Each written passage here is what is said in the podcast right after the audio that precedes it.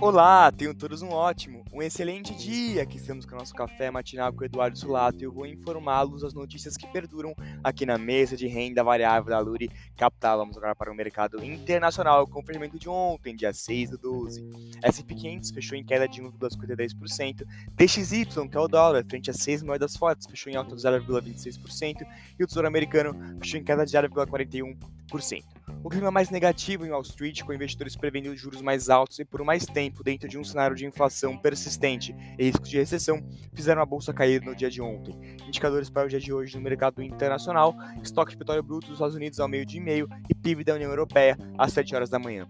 Vamos agora para o mercado doméstico, também com o fechamento de ontem.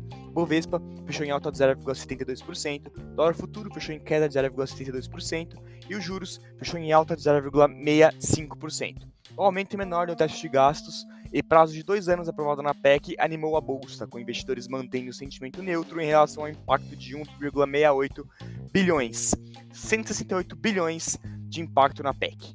Indicadores para o mercado doméstico no dia de hoje, IGPDI às 8 horas da manhã, decisão da taxa de juros Selic às 6 horas da tarde. No radar doméstico, atenção com a indefinição dos ministros do governo de Lula e aos fiscais presentes quanto à PEC de transição.